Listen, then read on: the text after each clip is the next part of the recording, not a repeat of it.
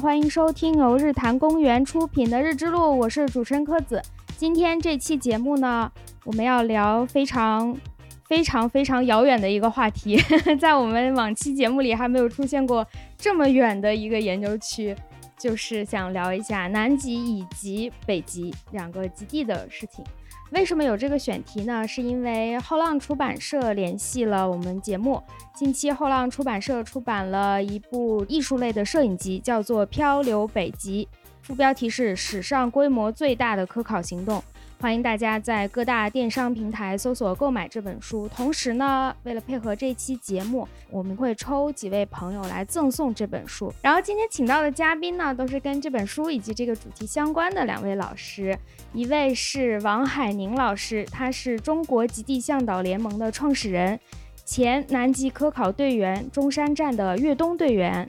请海宁老师打个招呼。哇，海宁老师拿的什么呀？大家好，我是海宁。对，我刚拿了一个北极熊，想给妙鱼看一下，看看我收藏的公仔，好像羊驼上半身，是有一点。对，另外一位说话的老师是曾千惠老师，他是我们刚才提到的《漂流北极》这本书的译者，呃，然后呢，他现在是在自然资源部的第三海洋研究所工作，他的研究方向是。鲸豚种群生态学和保护生物学，平常大家可以在各大平台上搜索“喵鱼酱”这个名字，喵是猫的喵喵喵，鱼就是吃的这个鱼，喵鱼酱的名字做科普，大家可以去搜索一下这两位老师的信息。嗯嗯，Hello，大家好，我是千惠，今天请到了两位老师，就是想来聊一下南极以及北极。我们通常会把它们统称为极地，但是在我做准备的这段时间，发现南极和北极还是有蛮大的差异的。是的，嗯，可以说是非常非常不同的两个地方。嗯，柯子问出这个问题的时候，我就拼命的在飞速在思考 因为差异实在是太太多了，嗯，太多了。然后呃，好多维度，我能想到的维度哈，首先从人文的角度来看，呃，南极地区是。自古至今是一直没有人类的聚集点，所以它没有原生原住民的文化。这点北极非常丰富的原住民文化。呃，如果有兴趣的话，大家会看到，呃，以前叫爱斯基摩人，现在更多叫做因纽特人。嗯，包括图勒族，它的整个发展变化，人类志的考察会很有意思。南极这方面就没有，但是南极有非常丰富的近现代的文化，捕鲸文化、探险文化。呃，还有科考的文化啊，这是非常不一样的，这是一个维度。妙鱼，你再补充一个维度，我们一人一个。我就讲那个最简单的呃地理概念，不就是南极它是一片海包着一个陆地，然后北极它是一很多陆地包着这么一块北冰洋这么一块海洋，所以感觉好像是。呃，反过来的一个状态，就南极和北极在这方面有一点那种太极八卦图的感觉，正好是互补的。对对对。从科研的角度来看，南极的科研的复杂度会更高一些，或者说更多一些。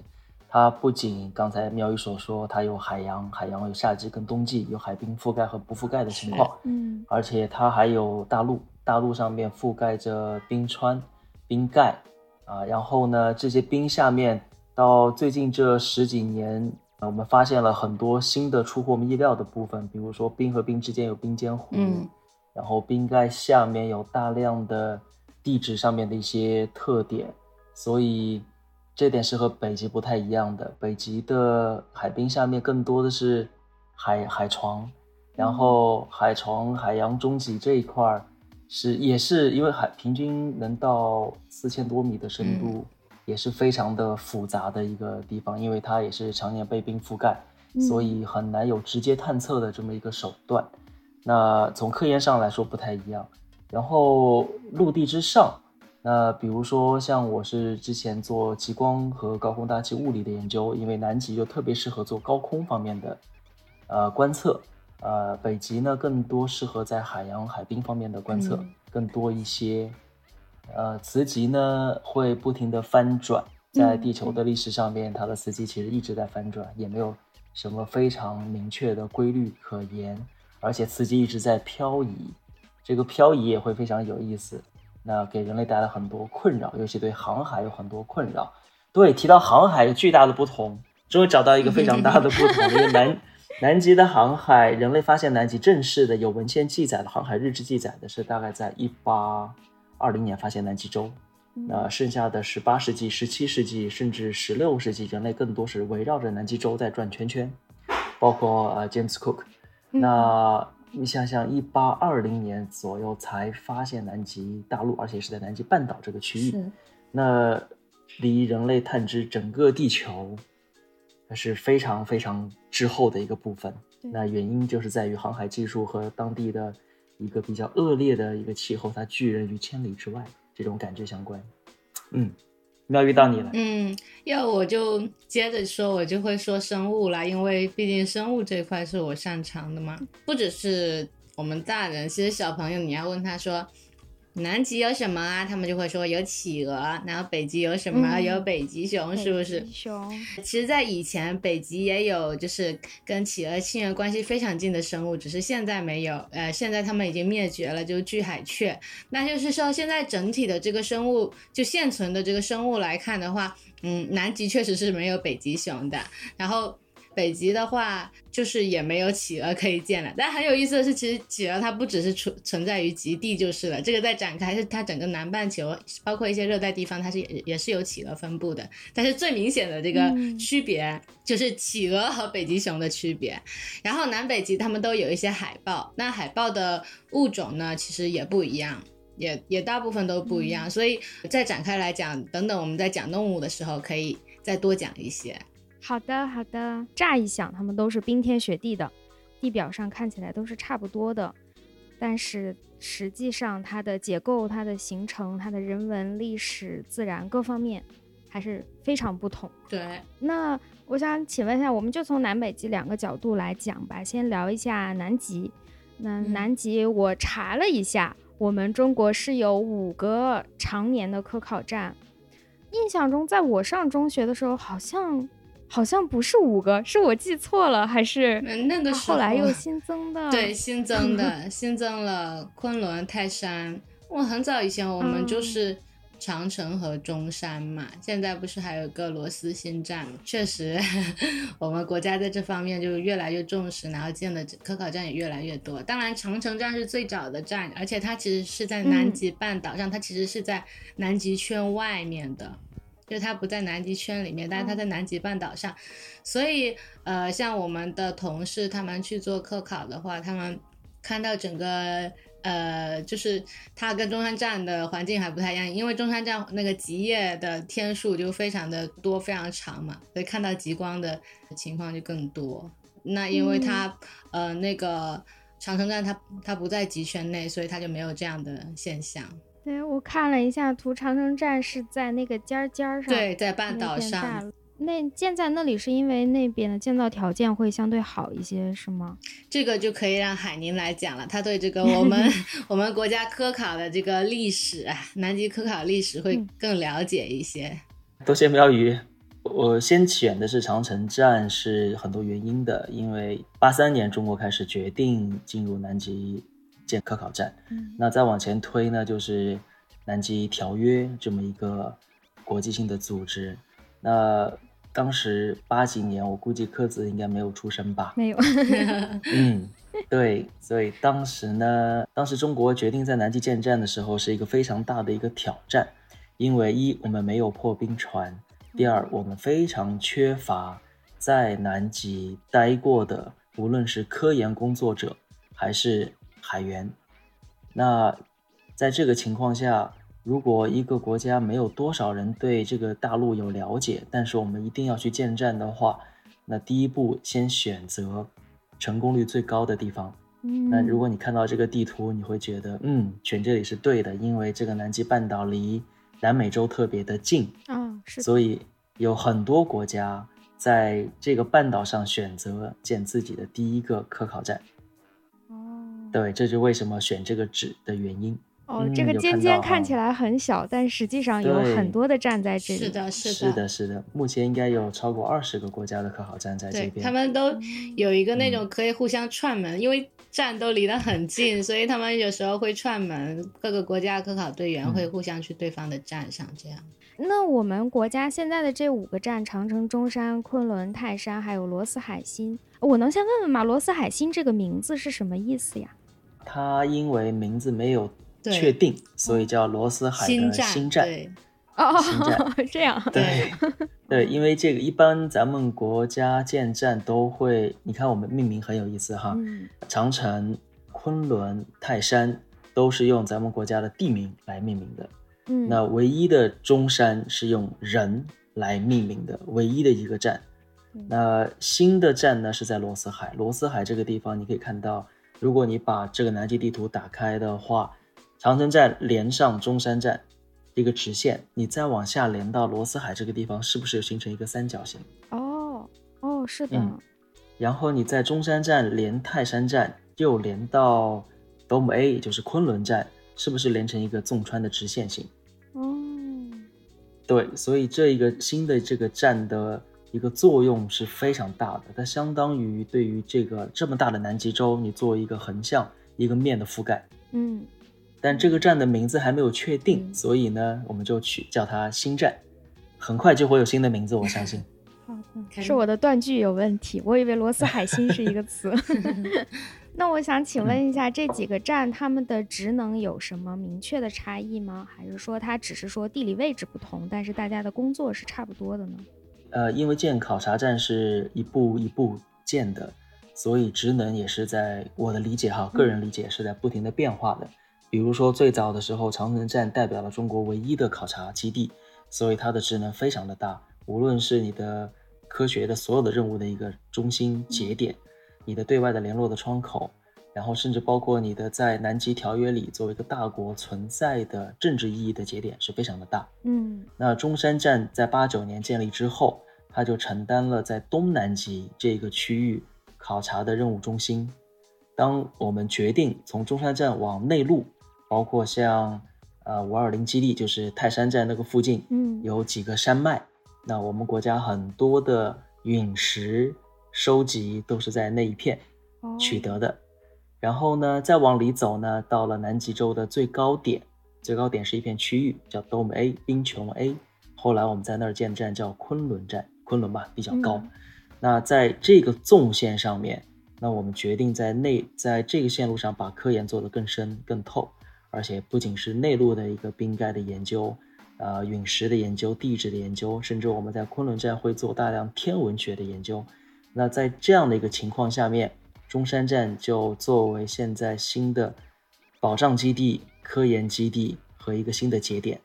嗯对，然后等到新站出来之后呢，它会又改变这个新的格局，所以每个考察站都是随着不同的阶段啊，有不同的一个新的历史使命。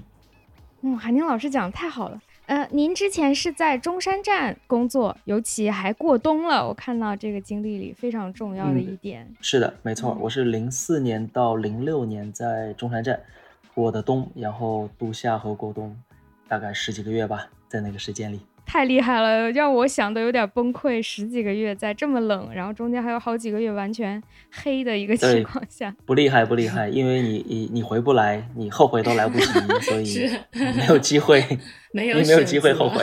您在那个地方做的工作具体是什么呢？我查到说观测极光，但是具体是如何观测，以及为什么我们要在那里观测极光呢？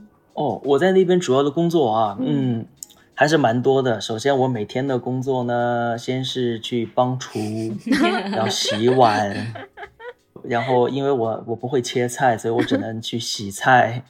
嗯，然后呢，我还要去帮站上去倒垃圾，然后要去帮呃站上的机械师去做车辆的维修保养，加机油啊，换轮胎啊，嗯换履带啊。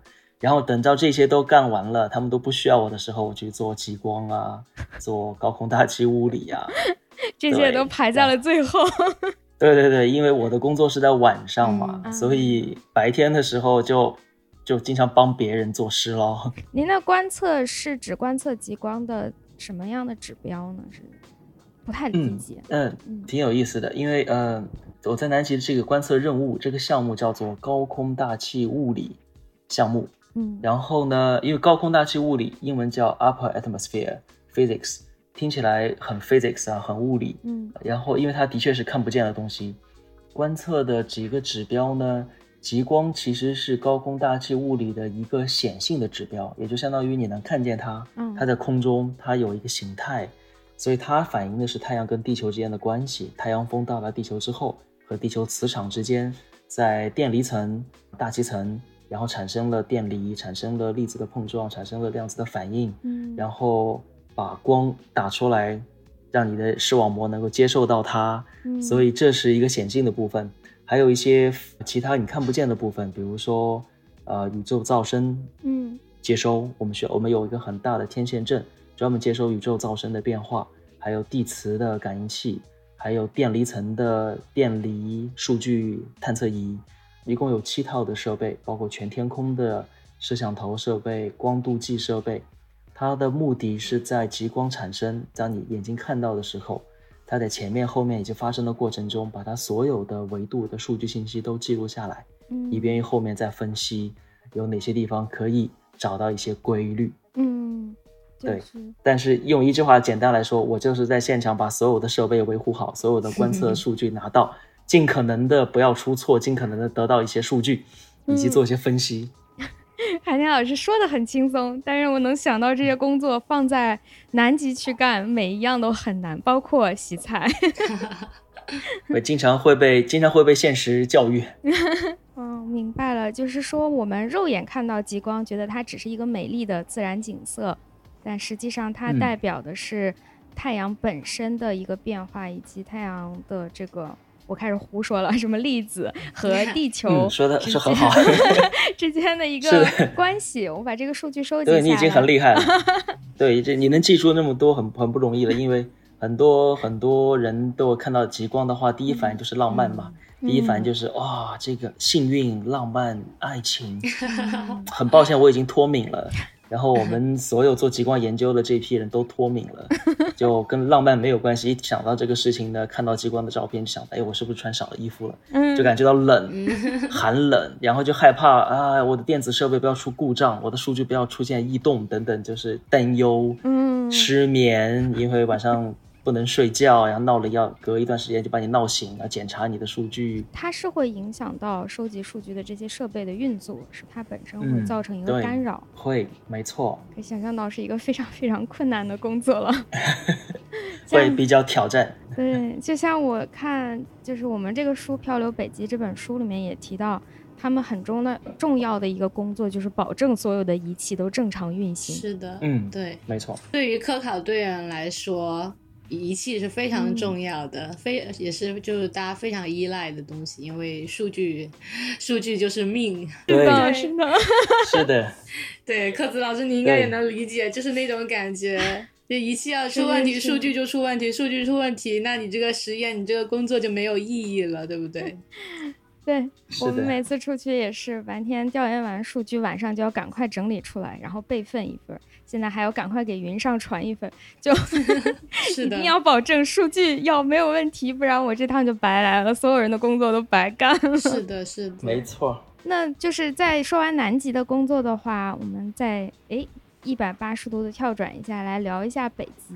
就是这本书，因为它是讲的这个北极的一个史上规模最大的科考行动，它叫马赛克计划。嗯，它的内容。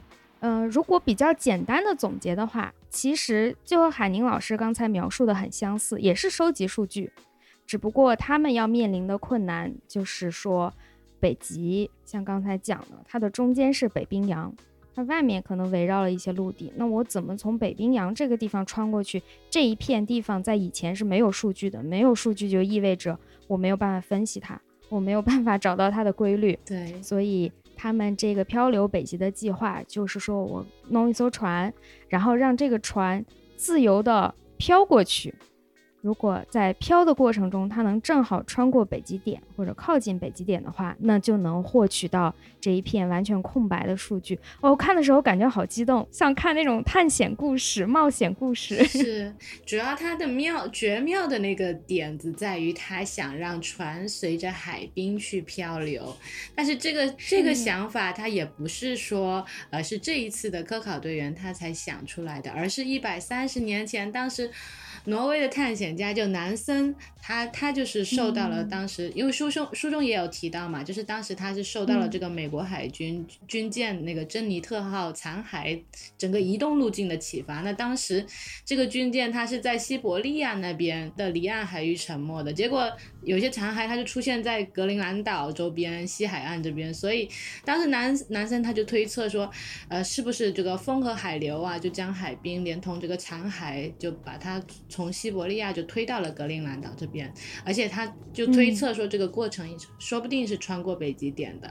那他根据这个现象去就想去实践，所以他才造了这个前进号，然后故意将它冻在那还是艘木船，那个时候还是木船而已，就故意把它冻在海冰上。那这一次的这个科考队员他们做这个事情，他其实不是为了探险，那而是。想要用一个比较好又节省动力的、节省能源的方法，又能够长期的待在这个北极、北极海、北冰洋区域里面去做一些科考，所以他们就试着把船也冻在上面。嗯，对他们倒是没有说一定想着说一定要穿过北极点，虽然书中有些地方说穿过，其实他们没有穿过北极点。你看那个地图，一开始的地图，你看到它其实是。从北极点边上飘过去的，所以当时对当时男生他其实也没有，他想穿过北极点，但没有办法，就差每次就差那么一点点，就后来不算是成功吧，但是也是就是把这个非常非常有特色一个非常妙的主意，启发了现在科考队员有了这个马赛克计划的行实施行动这样子。嗯，这是完全是一个猜测，大家猜可能会有一个洋流从这过。然后这个计划就验证了这个猜测，就是科学的一个假设。对，然后通过实验，实际上是一场大型的实验，去验证了它，并且取得了很多数据。是，是不是很浪漫？嗯，是很浪漫。极光也浪漫，漂流在北极也浪漫。对，特别浪漫。我收到这本书的时候，我我被里里面的图片真的是被震撼到。哦，是的。他对他在冬季北极冰原上的视角，科考队员做的事情。呃，在那种那种色调下面，啊，你能想象代入感自己在那个环境下面跟他一样的话，你会有什么样的心情？嗯，呃，会这种浪漫，我个人觉得，如果大家做过数据收集的人，会更能体会到。是的，而且它很多的图是在就叫跨页，就是书打开以后两页上是同一张照片，对，很震撼。然后很多照片很震撼，就是它的色调是非常简单的，可能。一整张大图全部是黑或者全部是白，在其中出现一个很小的人或者一只可爱的北极熊，嗯，就那种震撼是和城市里这种复杂的街景不太一样的。它的信息量很小，但是又很大，很很广阔的那种感觉。是，就是我印象很深的，就是包括我们封面的这张照片，你可以看到吉星号，就是这次科考咱们承载的这个吉星号，它。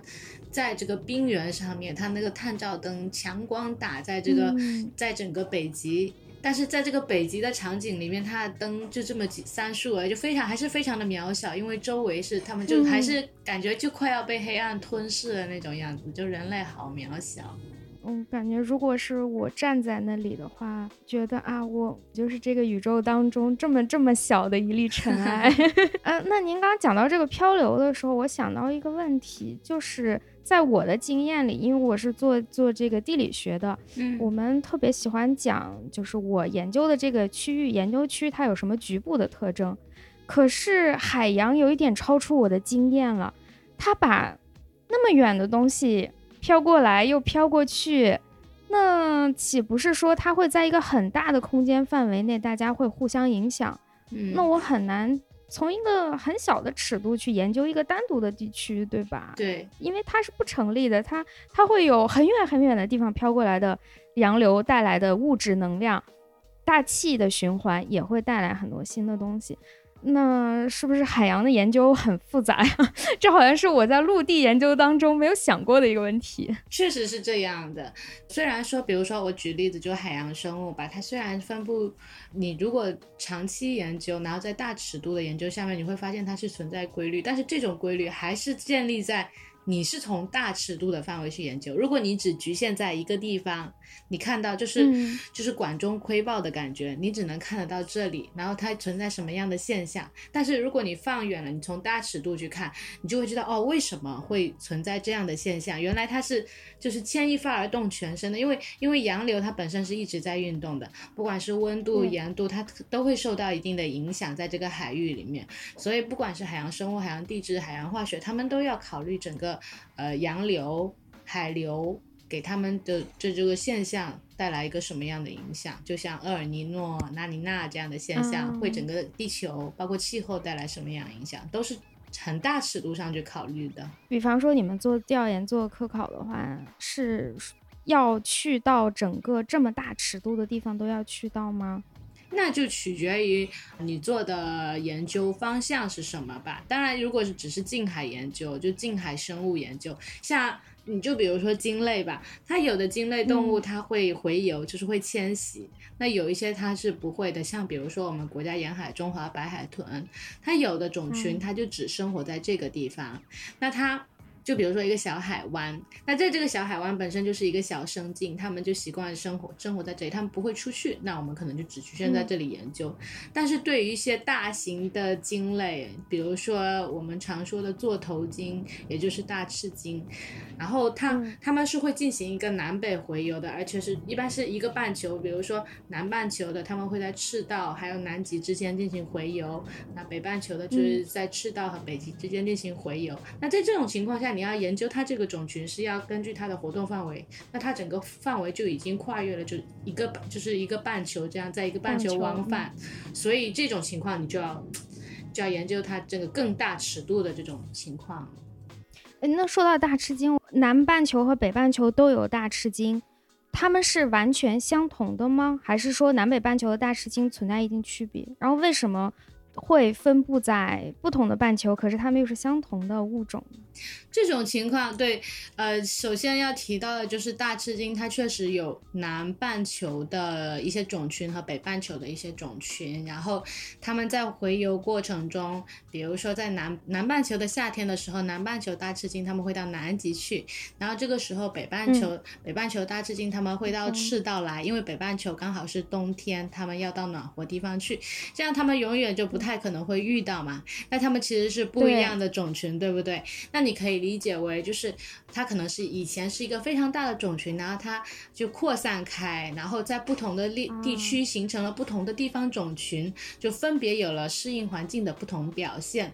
那长久的地理隔离，就是这种地方种群就它们之间就越来越没有交流，越来越没有交流了。那就是，所以这个这个就是他们会出现这么多种群的情况，它是有一个演化过程的，你可以这样理解，对，就它通过，比如说我一开始在这里，然后后来我因为什么原因我迁移到别的地方，那太久没有跟原来的种群有交流了，然后就分成了两个种群嘛，这样子。啊，这样好理解一点。我刚开始想，他们是不是各自形成？啊，我想这难度也太大了，在南北极各自形成相同的物种，这个 太巧了也。对，这样就 其实是不太可能的。就是我觉得，嗯，我不知道类比的好不好，但是你就好像刚瓦纳古路慢慢的就扩散成不同的板块这种状态，然后他们就是最后定形成不同的地方，就好像一个一个不同的大适应种群，然后他们在不同的地方适应不同环境。就没有再回来。然后我还查资料看到，前面您也提到了南北半球的这个生物，包括植物和动物都有很大的差异，尤其是北极的物种好像要比南极丰富的多。对对对，这个也挺让我吃惊的，是因为说北极的陆地普遍纬度更低一点，环境更好一些吗？环境更好，倒不是说，就是，但确实就是说，因为北极的，就看你那个地图，确实是就让北极的大陆他们在纬度稍微更低一点的地方，就是也是说的我们陆地围着海洋，所以陆地是在纬度更低一点的地方。那它纬度更低，气温就更高，那那里有又有特有的独特那种北极苔原生态系统，那那里就有各种各样的生物。那因为南极就刚好反过来，它的陆地是在纬度较高的地方，气温比较低，所以它南极那边的植物就非常少了，只有两种开花植物这样子的，然后就是一些苔藓什么。那相对的，其他的动物也会少，也会少很多。就是跟也是跟前面说的陆地包围海洋和海洋包围陆地的情况，那取决于这个陆地所在的纬度是怎么样的。对，嗯嗯，那海洋当中的生物呢，也是北极更丰富吗？北冰洋和南冰洋？哎，有南冰洋这种说法吗？呃，对，也有啊。我我习惯叫它南大洋。海海宁，你海宁，你习惯叫它南大洋还是南冰洋？你觉得都一样吗？我我习惯叫南大洋，但是看到对也也，但的确有英文也有南冰洋这种说法，但是可能南大洋我们觉得更好理解一点。是，就是怎么说呢？我习惯叫南大洋，有一个原因是一个习惯，另外一个是 Southern Ocean，你跟 Arctic Ocean 又对应不上，对不对？Arctic Ocean 就是北冰洋，嗯然后它用的是南 Southern Ocean，而且另一个就是在我看来，冬季的北极海冰它。就我基本上不考虑什么气候变暖情况，那冬季的北极海冰基本上可以完全的覆盖北冰洋，但是冬季的南极海冰，如果你看它的海冰延展的地图，它没有办法完全覆盖南大洋。那为什么要叫它南冰洋？它没有办法完全被被海冰覆盖，所以我还是习惯叫它南大洋。对“冰”这个字啊，在北冰洋还是有很重要意义的。对我很在意这个，就是 很在意。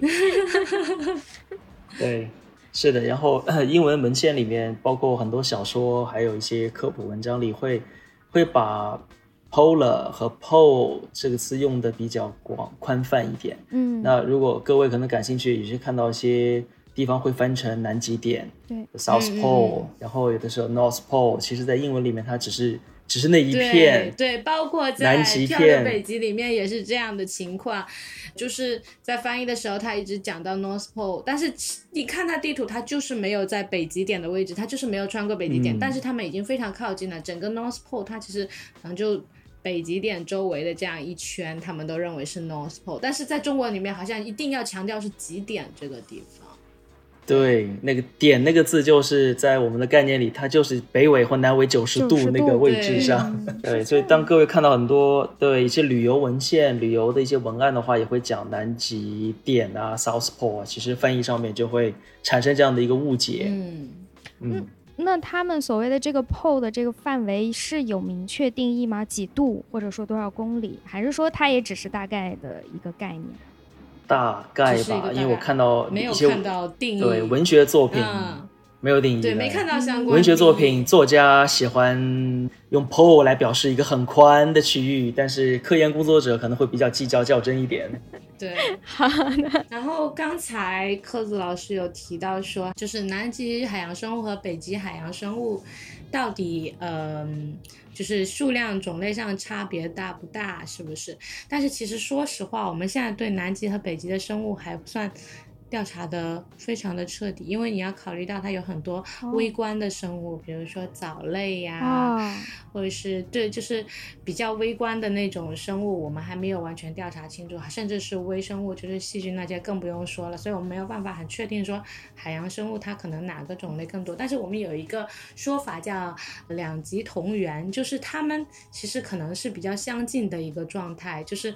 两极同源陆地就是热带沉降，就是你可以理解为我们把它展开，然后中间是中间是赤道，对不对？然后两边的生物群它们是相似相近，海洋生物它们是相似相近，因为它们水温差不多，然后到了热带又不一样了，所以是这样连起来的一个。一个情况，所以那我们现在还不能说啊哪边的生物一定会比较多。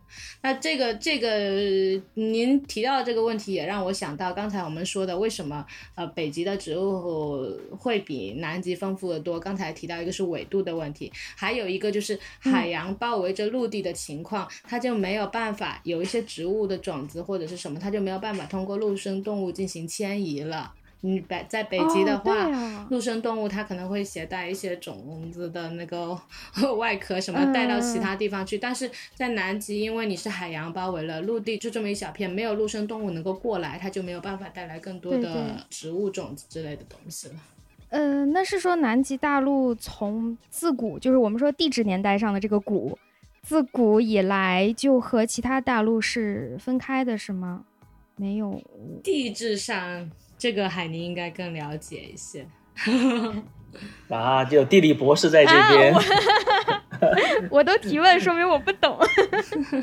不过南极大陆的话，因为有一个词叫冈瓦纳大陆嘛嗯，冈瓦纳大陆可能在中生代那个时间，那个时候是和澳现在的澳洲、印印度、非洲是连在一起的，嗯所以慢慢才分离出来。所以最早在南极洲，我们发现了化石，化发现化石，它包括植物的化石和动物的化石，都验证了和那几片大陆当年在同一个地层是在一起的。嗯所以提到这一点就很有意思。南极洲现在如果在夏季，在雪化掉的一些岛屿上面，你能找到大量的化石，特别有意思。见过吗就它是个天然的化石场。对，今年今年二月份我在在 Seymour 那一片，就是呃威德尔海那一片的几个岛，我最开心的事情就是找化石，哦，太震惊了！我第一次看到化石度那么集中、那么丰富的地方。当然不能带回来了，但是在现场看会感觉会很好我。我等着你强调这句话。对。那大概是什么样的物种，以及它们现在还存活吗？还是已经灭绝的古生物啊？都是灭绝的古生物的化石，都各个地质年代的，三叠纪的也有，然后比较多的是那各种螺的化石，嗯很多，就就就很漂亮。哦，它以前从那个时期是连，但它后来分开之后，这个物种就很难再从我们熟悉的这几块大陆带到南极洲去了。所以现在的话，呃，就更加因为人类去那边越来越多，无论是做科科考、嗯旅行还是其他，那就为了防止物种之间的一个传播是人为带来的传播，嗯所以就在那边的生物的保护上做的会更加严格。嗯，嗯，是我们这个就是做向导的时候。就是一般，反正必须做的就是拿个像吸尘器一样的东西，然后把所有乘客书包、衣服缝，包括我们自己的，就各种有缝隙、可能携带种子或可疑昆虫的地方，都用吸尘器吸吸一遍。那更严格的一些地方，比如说在南乔治亚的时候，我们还要把每一个乘客的鞋子那个下面的缝全部都剃一遍，把那些可疑的东西都剃掉，都要检查一遍，非常非常的严格的，真的，因为一旦有疏忽，可能带来一些灾难性的后果，可以这么说，差不嗯，多。入侵物对种，入侵物啊种，会对，会。是。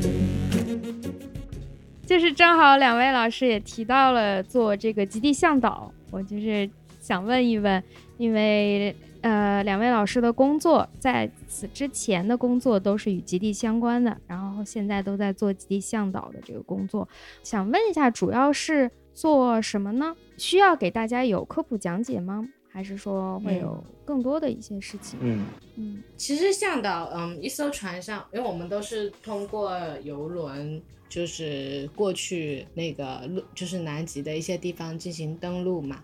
那在这个过程中，其实船上的向导也有分分工的，呃，我们有、嗯我们有生物学家，我们有冰川学家、地质学家。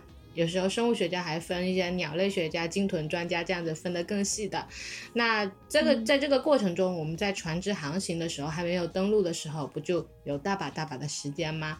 那这个时候，我们就会给乘客做一些科普讲座啊，或者是一些基本的基础的，比如说包括防止生物入侵意识的这种讲座呀，这种东西。所以呃，这个是极地向导一部分工作吧。然后另一部分其实有一些也很杂。那登陆的时候，我们可能也要包括规划路线。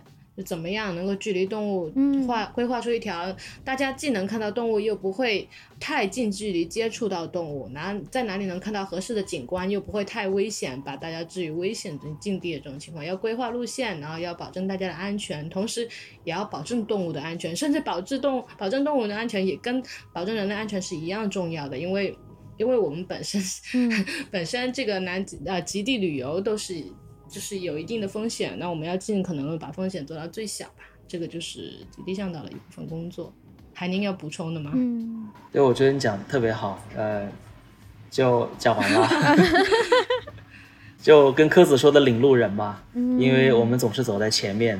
然后因为南极呢，我喜欢用跟国内的一些公园做对比，比如说迪士尼啊和南极，也就是说像再去。迪士尼我很喜欢哈，没有对它任何不敬的意思，但是一个 是一个比较典型，因为迪士尼你去去玩它的项目，无论它的名字起的多多么的可怕和恐怖，但是你知道你自己一定是安全的回来的，嗯，对，放松自己就好了。但是在南极这个地方呢，呃，哪怕我们会告诉你那里会保证你的安全啊，会怎么样啊，但其实它每一刻都是可能有危险存在的。啊，所以向导的作用就是先保证安全。嗯，这个安全来自于你对环境的认知，因为这个环境是多变的，它它不因你的认知而改变，它是瞬息万变的。一定程度上来说，所以向导你需要了解环境，保证安全，同时你要做到教育。这个教育更多的像妙宇所说，就是去这边你去玩，去游客，去去去游览。那我们向导做的做法就是让你知道大大自然的。这一面是什么？呃，你不仅仅是拍照片，你要知道你拍的是什么。我们为什么带你来这边？然后这里能对于人类来说的意义是什么？对你来说的意义是什么？这是我们更看重的部分：安全、教育，然后剩下来是娱乐的部分。比如说，让你感觉到跟动物的亲密的接触，这个亲密也是有距离的、有规范的，有双方保护的。然后让你感受到，比如说，哪怕是没有生命的生命体。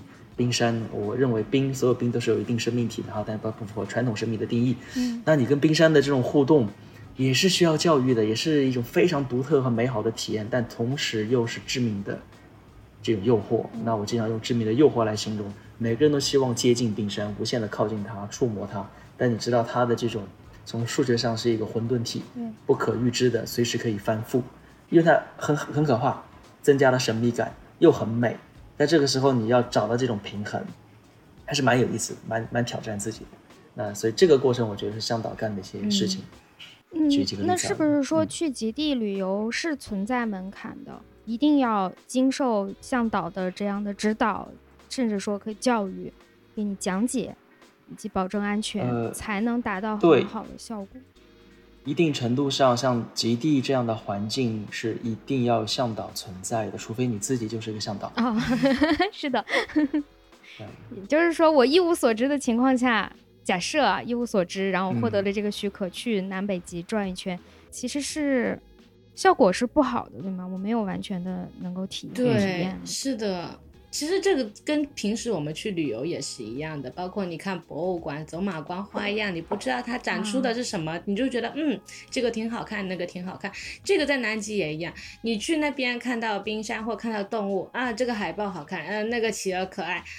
那他们是什么动物呢？他们的生活习性是怎么样？他们为什么在这里而不在那里？就是如果你去了解其中的一些更深入的知识，你才能更能记得他们。否则你一趟旅游下来，你根本就不太记得自己其实看到什么东西，去了哪些地方，然后怎么样一个经历，很容易就忘掉了，这个就没有意思了。嗯，那要想成为向导，是不是必须从事过 跟南北极有关的研究工作呀？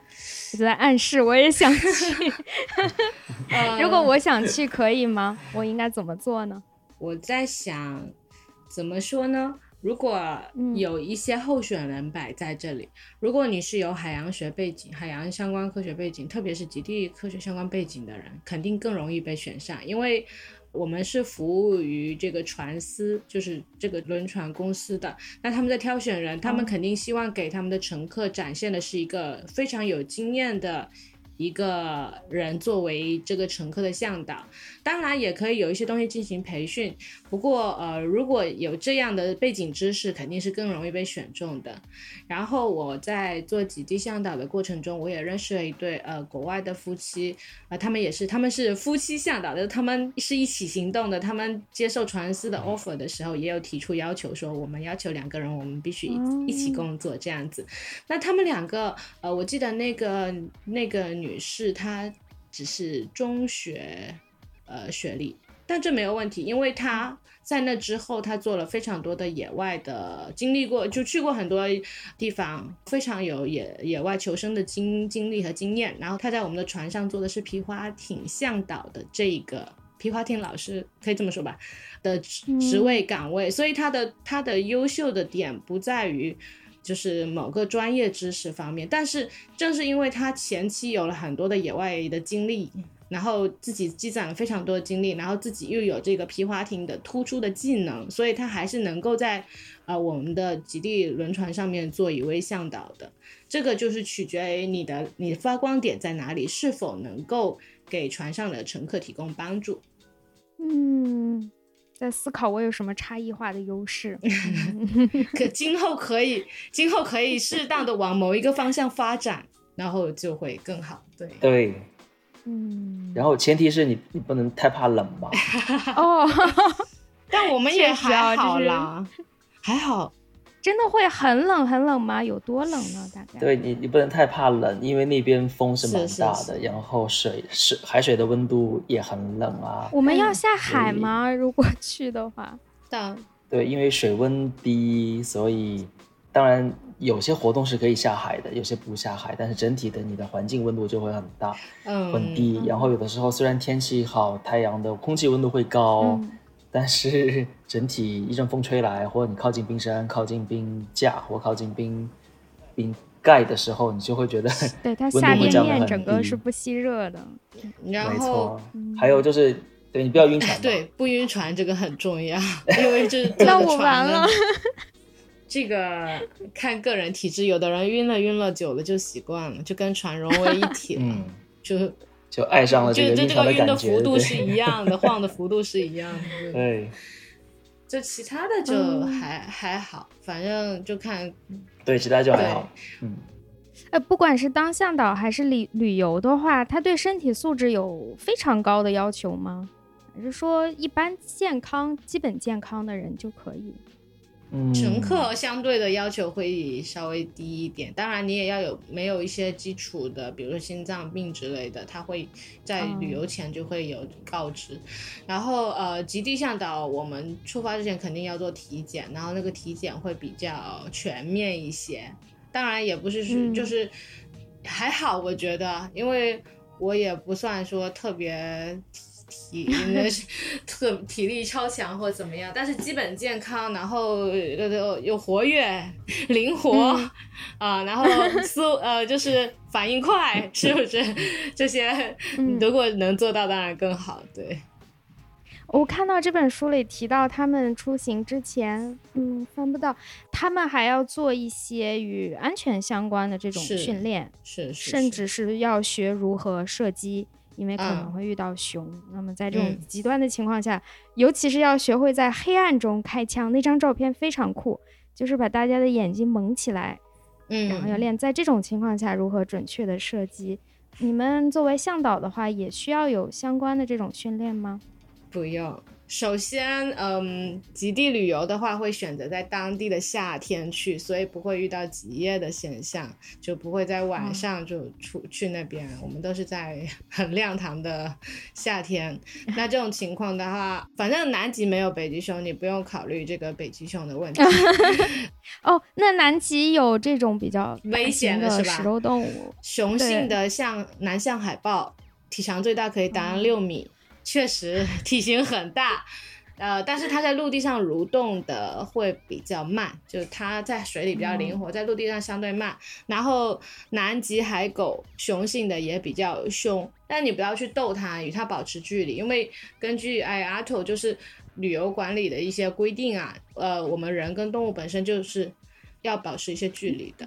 嗯，有海狗在它的呃。发情期和哺育期还是蛮蛮积极的。看到人类还呃人类会在岸上活动的时候，他会认为你在你在侵占他的地盘，然后会有一定的攻击性的行为。而且海狗英文叫 fur seal，国内有些翻成毛皮海狮，但其实就是海狗。然后它们的速度在岸上的速度真的不比小狗要要慢。啊，所以它是非常快，它它的尾鳍和它的两个前肢可以高速的移动，啊，而且它是有咬合力的，所以说还是蛮厉害的。嗯，那我们会跟它保持远离。刚提到北极的冬季，为了防止北极熊要夜晚学习盲盲射的这种情况，在北极做向导的时候，呃，因为是白天，所以我们不需要在黑夜蒙着眼睛做射击。嗯，那对我来说，这种可能效果真的会很差。但是我们在白天的话，在北极区域，像斯瓦尔巴群岛、格陵兰区域，嗯，我们都需要去学习射击。我们学习射击的话，会学习两种枪械。那一种呢比较简单，它是声光，也相当于它打的是一颗射程在五十米左右，五十米到一百米的距离，它会落地产生烟雾，呃，光产生呃炫光，嗯，然后会有爆炸的声音。这样子一个枪，这个枪械它没有太大的杀伤力，但是主要的作用是驱离，驱离野生动物，尤其是北极熊。那这个你要练它的话呢，像我们会做训练，就是你会在北极熊如果对你展示攻击的意图和动作的时候，嗯，你需要在它进一步采取进攻的状态的时候，及时的驱离它，告诉它你是有防卫能力的。因为北极熊实在是没有害怕过任何一个物种，在它生下来的时候，对。然后我们训练的时候讲起来训练会很好玩，因为你要了解风风的风向，因为这颗子弹是抛物线的，嗯，它不是直线，它它的射速非常的慢，那所以你要学习抛物线。那比如说五十米到一百米的距离，然后你计算一下这个抛物线的时间，在空中可能会停留两秒到三秒，然后看到这个风速是朝着你吹还是横向吹，嗯。那最害怕的情况是，本来你希望你在和你在北极熊的和你的之间把它驱离，别让你打到北极熊的屁股后面去了，对不对？它本来没想攻击你的，结果被你吓到来攻击你，炸过来了。这个就对，所以这种你必须要做这样的训练。那这是一方面。然后第二呢，就是来福枪，你需要用来福枪进行射击啊。但是做来福枪射击的模拟的时候，我们要求是二十五秒，你必须射四发子弹。那它是呃半自动的，你需要手动去上弹，一个弹夹也就四发子弹，因为这样的枪械在北极地区最常用，而且最稳定，在寒冷的区呃的地区里，一般不用全自动的，更不用那种全自动的这种机枪。那我们不是去屠杀去的，对不对？它是为了防防，只是防身，呃，更多是猎枪。但这种训训练的话呢，会很难的地方在于，就好像举个例子哈，就好像平时你考试。在学校里面，教室里面，你做题都能做得很好，但是突然有一天你高考了，告诉你，你就这一次机会，生死就一次，半个小时之内你必须得答完，那个心理的压力会影响你所有的发挥。嗯，那我记得当时我的枪械教练会在我训练完之后告诉我说，你忘掉你现在所有的取得的技能，尽量避免和北极熊产生任何用枪的场景。为什么？因为。当一只北极熊在五十米的距离，它发怒朝你跑过来的时候，它的在冰上的速度是百秒，百米九秒左右，也就意味着你可能真的只有不到十秒的时间卸枪上弹射击，而因为北极熊又是这么的强大，如果你的你的射击点不在它的心脏和头部的位置的话，你只会让它更愤怒。嗯，所以，所以我我我希望自己不要经受过将来这种大考，也就是你虽然学会射击，但是真正在那一刻你需要抬枪的时候，我相信大部分人是没有这个准备的，是没有这样的一个过心理的考验的。这就是为什么像呃《漂流北极》这本书里面，他会讲到他专门会配北极熊的向导。嗯，也就是说，他会在平时大量的射击，甚至有和北极熊面对面驱离的经验。而一般的队员，即便你获得枪击的射击，像我这样的人，但是你在真正面临北极熊攻击的时候，你永远不知道你会发生什么，你会不会手抖，你会不会紧张到没办法上子弹，没办法射击，然后枪的瞄准率急剧下降。这一刻你没办法尝试，因为就是生和死，零和一。所以需要做的是，像我们做向导，最重要的是不要让这种情况出现。嗯，那我在北极，我最喜欢跟我在带队伍的时候，跟我的同事和我的乘客会去讲一句话：是我们知道，我们我也很希望能见到北极熊，但是我绝对不希望和他们偶遇。哦，偶遇是最可怕的。北极熊也很可怕，它看到你害怕的第一个反应就是攻击或者逃跑。但是你要让他做这个判断，对，那一旦他做出攻击的判断，那你就很惨。每隔一两年，在北极地区都会有北极熊攻击人类的事件发生，各种各样的情况都会有。但是综下来说，北极熊是一个非常强大的动物，拿着枪并不代表你安全，甚至会让你产生一种莫名的安全感，会更加的危险。有的时候你不拿枪械，还不会和北极熊产生冲突。嗯，所以这是一个。一个悖论来着。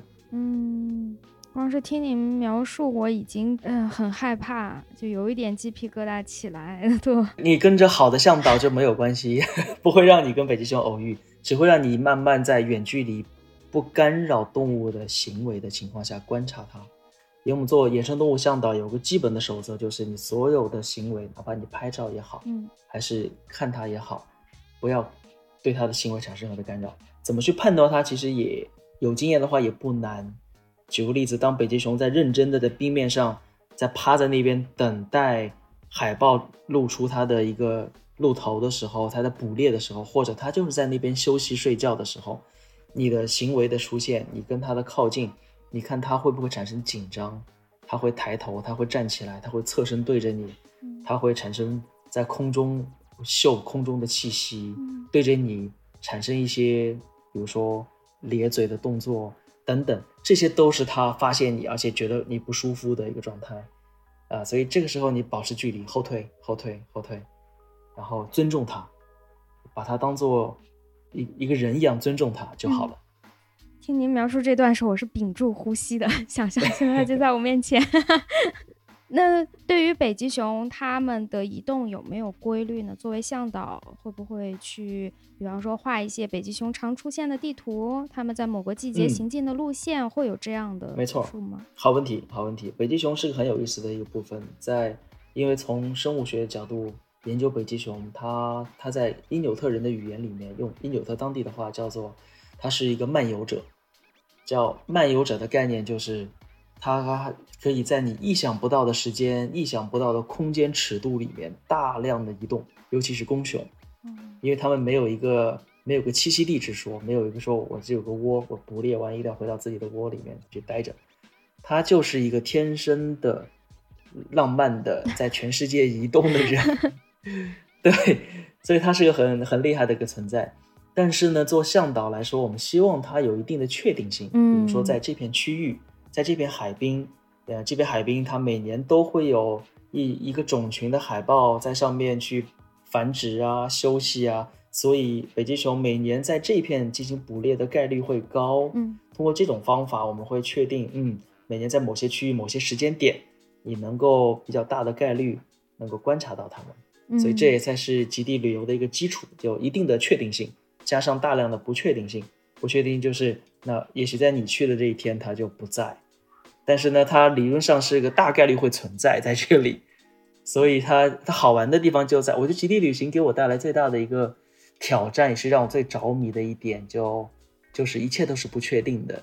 嗯，那比如说明天，哎，柯子，明天我们要去格陵兰的东部这个峡湾，我们也有可能看到独角鲸哦，有可能看到北极熊捕猎哈，有可能看到一些海豹，有可能看到呃座头鲸、大翅鲸，但是这一切都是个概率，所以明天如果看不到，你不要怪我，我会尽全力让你看到。嗯，如果看不到是没有任何办法的，没有任何的办法，所以，所以刚开始去南极或北极的时候，你会感到不适应，因为你没有一个确定的日程，几点到几点你能干什么，你能看到什么，你能做什么。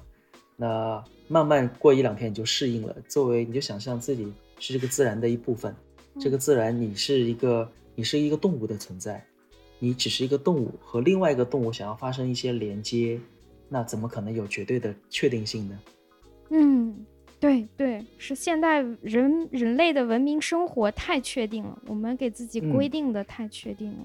是的，而且它最美好的一点也是，当你在一个行程中的某一个时间点，不经意的突然看到你日思梦想的动物出现在你的身边的时候，你这种肾上腺的这种兴奋，嗯，和你对于自然的这种赞美，和对于自己作为一个动物的这种所谓的渺小的一种认可，嗯是非常非常有冲击力的。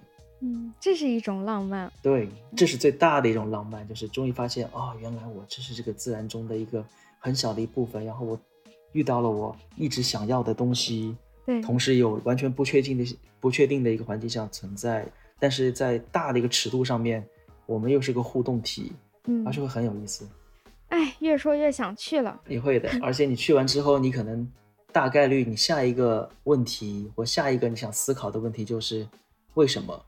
为什么现在北极熊的生存、北极熊的数量种群在下降？嗯为什么我在这里？那为什么我们不能够在更大的尺度上面、更大的密度上面和谐的共处？嗯，为什么在南极我们要讲到南极的企鹅的种群变化、企鹅的呃气候变化引起的冰的一个减少？那这是原因造成的。那到底是不是人类的行为造成的？那人类行为里面包不包括你和我自己的行为？我们如何反思自己的行为？我们在干什么？我们应该怎么样的生活？那这个链条就在当你去了南极或北极之后，当你回到国内，你会不停的、不停的去重复这个链条。这这是极地旅行给你带来，或极地科研给你带来的一些一辈子的一个影响，嗯你会陷入一个无休止的思考之中。是我看到这本书当中也提到了，呃，包括我平常的研究，其实也涉及到一些全球变暖以及人类从其他的一些方向上对整个地球系统产生的影响，以及它的连锁嗯的反应。那南北极可能是全球变暖以及其他地球变化特别突出、特别集中的一个地方，两个地方，南极嗯和北极。是的，嗯，您在实际过去的过程中，确实以肉眼可见的这种情况看到全球变暖的影响了吗？我想一想哈，呃，我的肉眼可见应该是在二十年的尺度，二十年的尺度，对二十年尺度，你你学对你学地理的，是的，是的。但即便是二十年的尺度，也影响会非常的大，因为我们极地向导是有一个圈，这个圈里大家互相经常交流，我们经常交流的这几年就是，哇，我们到这个地方，去年前几年同样的月份，它的冰不是这样子的，是更密的，今年怎么是这样子？然后会说，哎，今年的企鹅它怎么它的育雏的时间会更晚？因为前面一波下雨降雨导致它第一波的 baby 全部都冻死。嗯，然后我们在北极格陵兰那个地方会大量发现海冰的减少、冰川的减少，还有各种融水的瀑布的增多，嗯还是蛮多的。然后如果再把尺度放大一点点，如果我们愿意接纳一些科学数据的话，十五年、二十年的尺度，整个冰的冰岩这个线的后退，在南极半岛是非常的明显。大概有一些个别的区域有观测站的地方，十五年的时间后退了大概五公里，这么一个尺度上，非常的可怕的一个尺度。嗯，对，所以你说肉眼可见，真的是肉眼可见，而且是加速，嗯或者说是不停的在极端化。钱惠老师在您去极地，包括您的研究对于海洋生物的研究中，有没有观察到气候变暖带来的一些影响呢？怎么说呢？因为我去极地的次数并不算说特别的多，所以我没有办法做一个前后的，比如说长时间的一个这样的比较。我们会考虑到一些，比如说，呃，海冰消失对一些生物，对鲸豚类动物它们的，特别是鲸类动物它们的一个。呃，未来的生活会不会产生什么样的变化？但是现在来看，这种变化不一定是完全消极的，因为如果海冰的消失，反而会有一些动物，它可一些鲸，它可能可以去到它原本去不到的冰封的海域。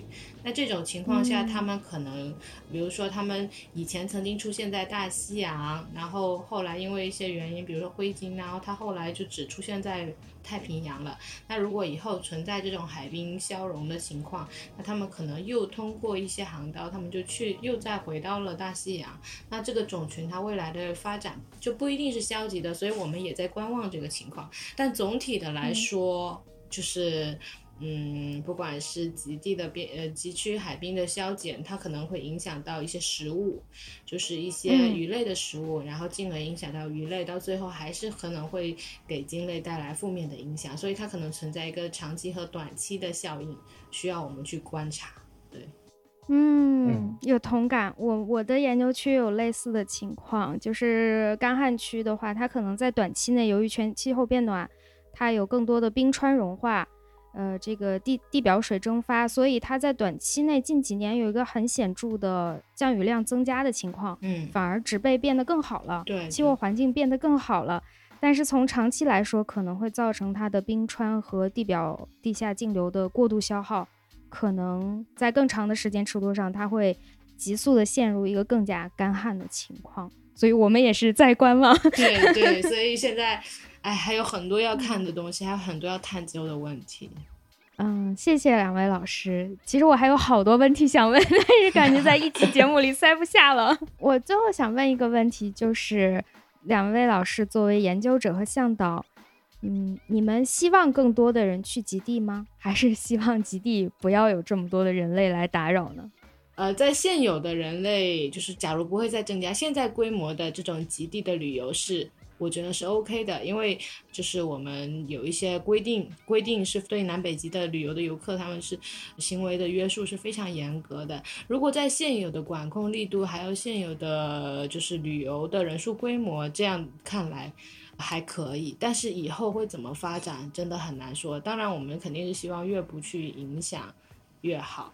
所以，嗯，这里确实存在一个这种利弊冲突的情况，再看吧。因为有时候就是说有一些科考行为，反而会无意识的去影响，更多的去影响到环境，反而就是备受约束的游客能做到的影响反而没有那么多。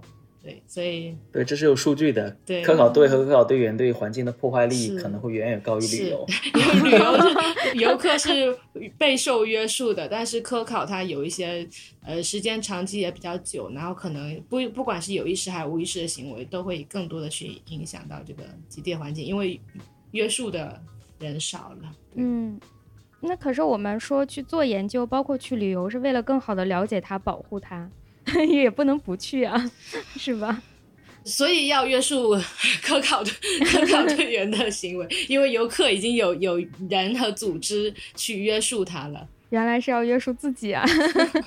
懂了。其实你去了解他，也是想知道说，哎，他哪里出了问题，我们要怎么去保护他，对不对？那如果这一块做到了，那当然要从自己的行为开始约束。所以我们自己要有那样的意识。当然，包括我们对非常对，包括我们遇到一些。乘客他们其实是非常，他们吸就是拿吸尘器吸自己的衣服，那些什么是非常非常仔细、非常认真。他们也不希望他们的行为去影响到他们的一些举动，去干涉到南极的环境、南北极环境，他们也不想。所以他们的意识甚至比一些科考队员还要还要高。对，关于呃这个问题是你希不希望更多的人去南极或北极，对不对？我当然希望更多的人类。能够去到南极跟北极，然后能够认知到这两个地方，但同时不要给他们带来生态上、环境上的压力，这是蛮难的一个悖论。嗯，也就是说，一定要提高更高的要求标准，然后呢，尽量减少人类的存在和行为对于当地的影响。那包括科考和旅游都是这样。我们现在很多探讨的是人类旅行很多对南极的影响，但其实就跟标宇所说，我们另外一个不太触碰的话题，那跟中国考察队没有关系。对，就是你用和科研和科考很容易成为你破坏环境的一个名义，非常多，从包括经济，包括科研。举个例子，就举一个例子，曾经的当年的美国考察站，它是现在非常讲究环境保护，也是一个表率。但是他当年在南极，就为了建南极考察站，用了核反应堆，而且还造成了泄漏，所以他后来移除了这个核反应堆，嗯，又把所有的跟核泄漏相关的。污染的雪和冰和一些物质带回了国内，但是这个事情对于南极的环境影响一定是有，而且可能会存在比较大的影响。对，所以这就是个很经典的案例，就是你为了做科研为名，你可能会做出一些可能无法挽回的事件。这个事情现在很少有人去谈，但是它是一个客观存在，我个人 觉得是对将来存在摆在所有人面前的问题。嗯，对。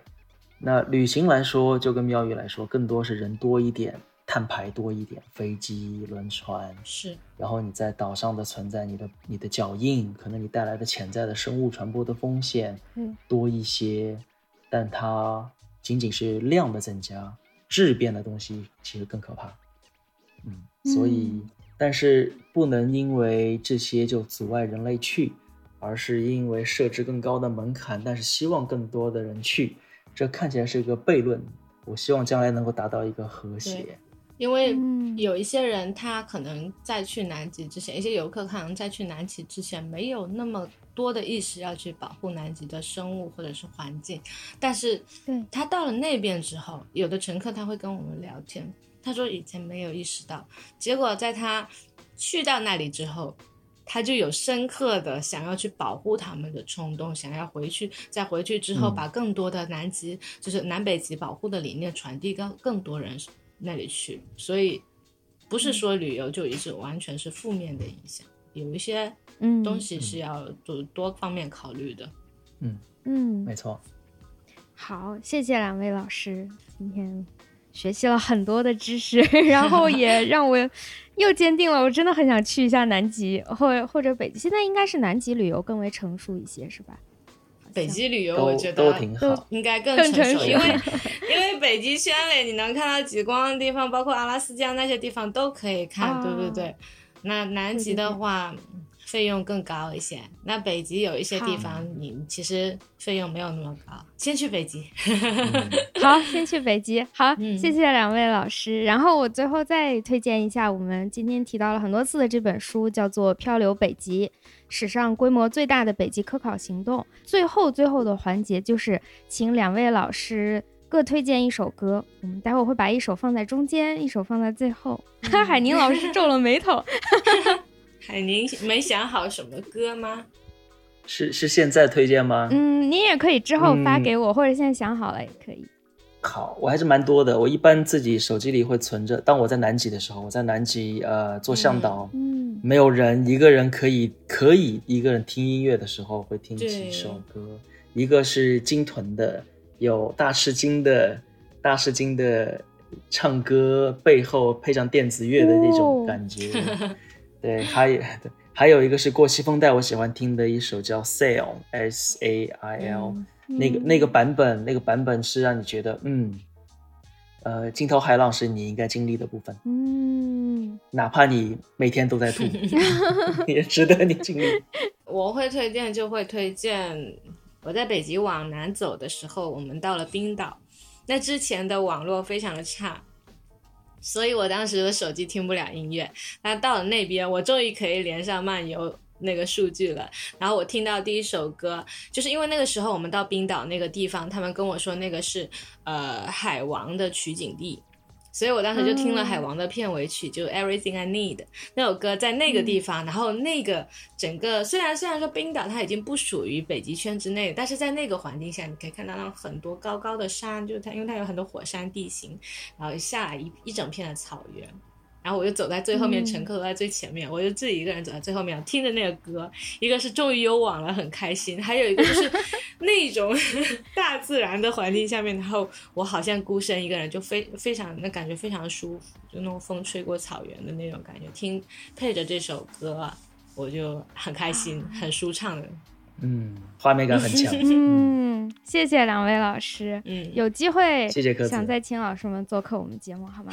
再多聊一些。没问题，没问题，非常乐意。好，谢谢谢谢，辛苦了，大休息日的 把你们叫来录音不音会，不会，终于完成了，不会，终于完成了。完成了。对对，我们拖了快一个多月吧，然后 我也拖过一次，中间好几次阳过一次。我也阳由于我们轮流阳对，轮流阳了，真的太难了，终于终于完成了。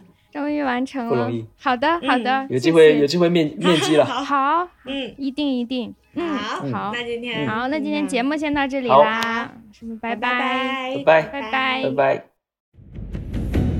Born on the wrong side of the ocean, with all the tides against you. You never thought you'd be much good for anyone, but that's so far from the truth. I know there's pain in your heart, and you're covered in scars. Wish you could see what I do. Cause, baby,